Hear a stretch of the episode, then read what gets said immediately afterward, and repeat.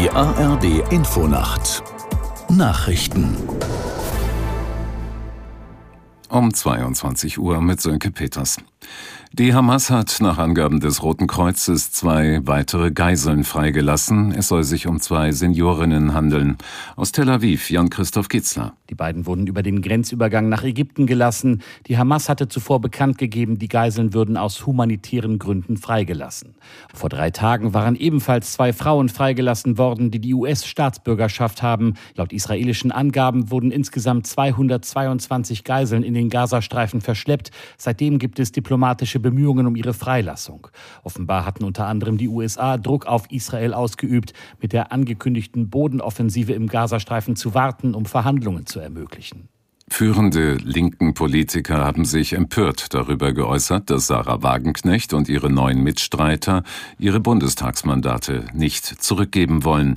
Das könnte die Existenz der Fraktion gefährden. Aus der Nachrichtenredaktion Janine Artist. Im Fernsehsender Phoenix sagte die stellvertretende Fraktionsvorsitzende Lötsch, sie könne nicht akzeptieren, dass Wagenknecht und ihre Gefolgsleute aus der Partei austreten und trotzdem ihre Bundestagsmandate behalten.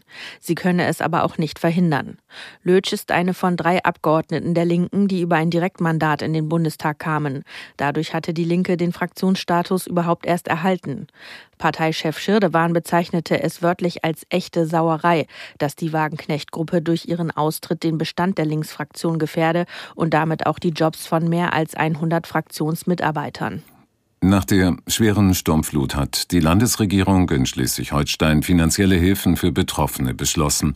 Um wie viel Geld es genau geht, ist noch unklar. Aus Kiel Stefan Böhnke. Es soll einen Wiederaufbaufonds geben, damit die kommunale Infrastruktur an der Küste schnell wiederhergestellt werden kann. Hier geht es vorrangig um Küstenschutzmaßnahmen. Aber auch Privatpersonen soll geholfen werden, zum Beispiel über Darlehen, bis die Versicherungszahlungen greifen. Für Betroffene, die keine Versicherung abschließen konnten, weil ihr Gebäude zum Beispiel zu nah an der Küste steht, soll es eine Härtefallregelung geben. In der kommenden Woche werden sich Land und Kommunen zusammensetzen, um das Ausmaß der Schäden zu bewerten und die Hilfen zu konkretisieren. Der Bund unterstützt ein Hamburger Projekt für autonom fahrende Nahverkehrsshuttles mit 26 Millionen Euro. Wie die Hochbahn AG mitteilte, übergab Bundesverkehrsminister Wissing den Förderbescheid. Es solle ein System erprobt werden, in dem autonome Shuttles per App gebucht werden können, den Fahrgast abholen und ans Ziel bringen, hieß es. Demnach sollen die ersten Gäste ab 2025 mitfahren können. Das waren die Nachrichten.